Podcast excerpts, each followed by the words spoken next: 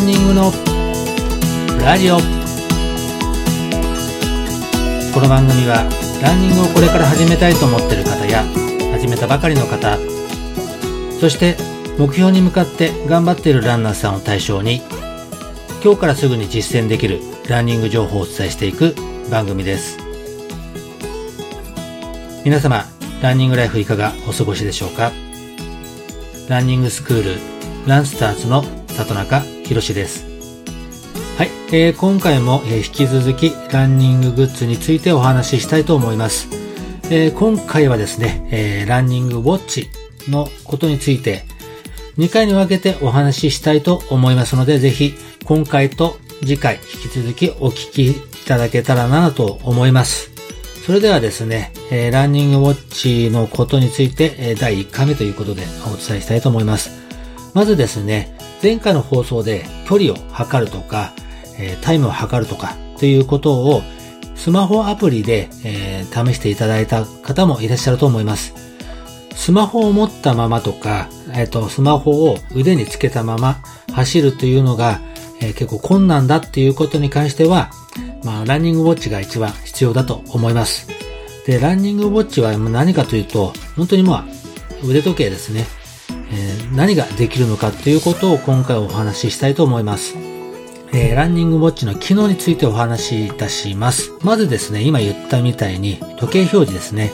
ランニングウォッチの基本的な機能としては、やっぱりあの、通常の、えー、時計機能がついてるっていうことだと思います。これはですね、あの、走る以外でもですね、普通に使う時計だと思っていいと思います。普通の、えー、プライベートの時に使ったりとか、あとあの、仕事の時に使うという時計として使ってみてはいかがでしょうか。はい。二つ目ですね、ストップウォッチ。まあ、あの、今のストップウォッチがついてる機能があると思います。えー、これはもう、あの、ランニングウォッチも同様ですね、ストップウォッチがついております。皆様、えー、まあ、ご存知だと思うんですけども、ストップウォッチ機能は、まあ、スタートボタンを押すことで、えタイムを計測できますので、えもう走るときにスタあのスタートボタンを押して終わったらえストップするっていう、まあ、ただ単純な、えことなんですけども、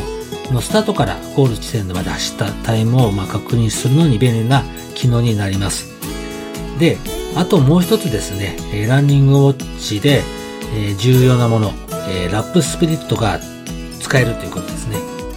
普通の時計に関しては、まあ、先ほど言ったあのストップウォッチ機能はついてると思うんですけども、ラップスプリット機能がついてるものって多分ないと思います。ランニングウォッチの機能としてはやっぱりこちらの方があった方が断然いいと思います。で、例えばですね、えー、5キロ走る場合、ストップウォッチ機能を使ってタイムを測るとしますね。で、ゴールと同時にストップウォッチをストップさせた場合に計測できるのは、スタートからゴールまでの合計タイムだと思います。しかしですね、1キロごとにラップのボタンを押せば 1km ごとのタイムを確認できますし、2キロ地点とか3キロ地点、1キロ単位で、え、確認もできます。そして合計タイムとしても出ますので、この機能を使うことで、え、ペースの上がりや、え、下がりなどを、え確認できるようになりますので、結構いい便利なものだと思います。それで最後ですね、え GPS 機能。これはですね、ランニングウォッチはちょっと2種類あるんですけども、今言った、えー、ラップタイムが取れるランニングウォッチ、それと GPS 機能付きのランニングウォッチ、この2種類があります。大まかに言うと、ランニングウォッチも2種類に分かれると思います。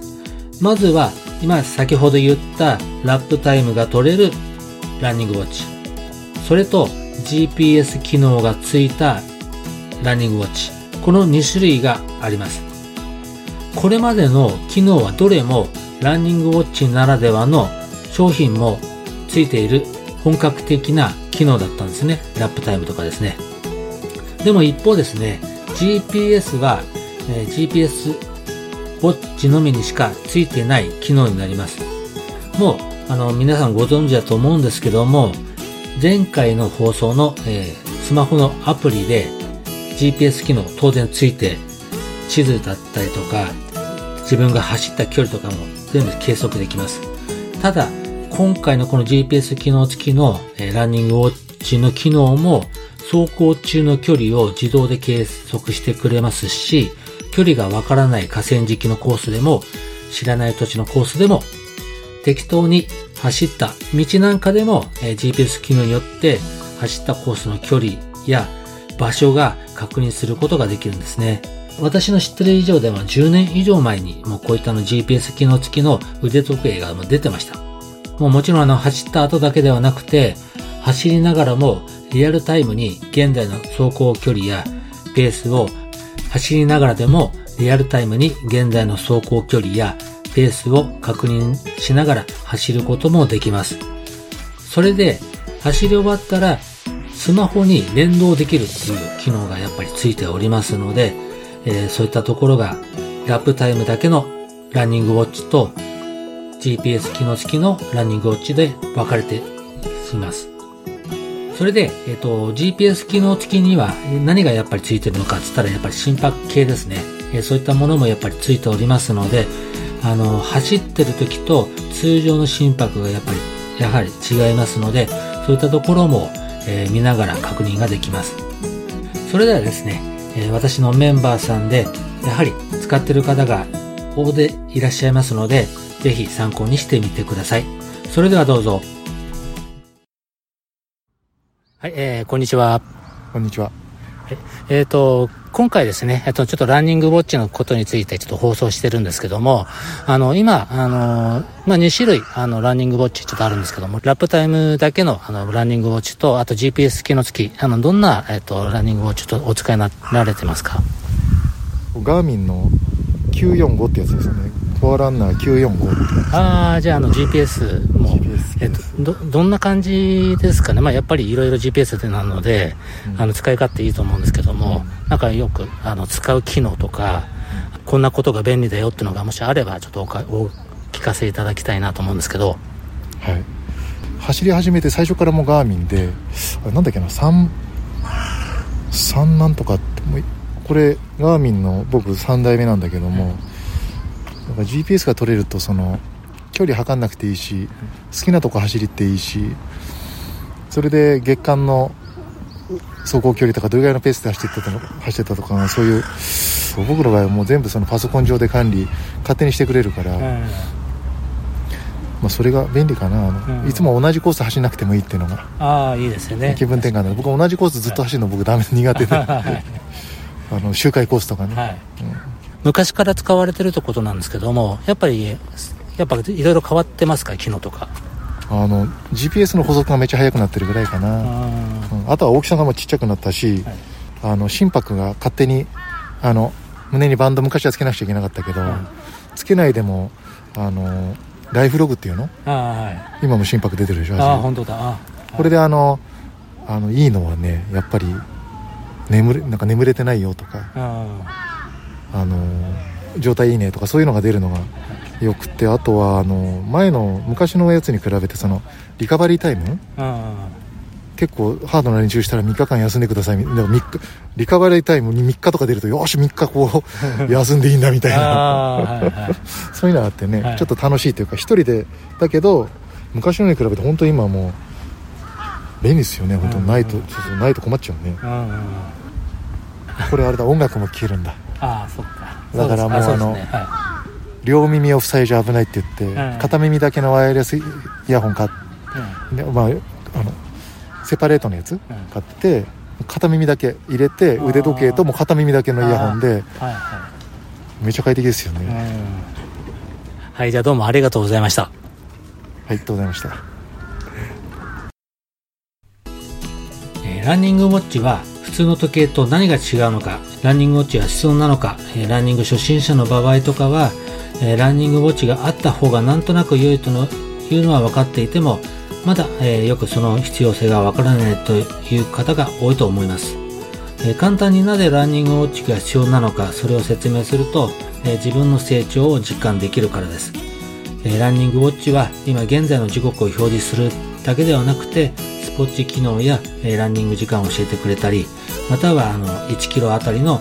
えー、ラップタイムを、えー、計測すること、まあ、いろいろあると思います。結構便利なところもありますし、あと本当にあの自分の、え、成長具合が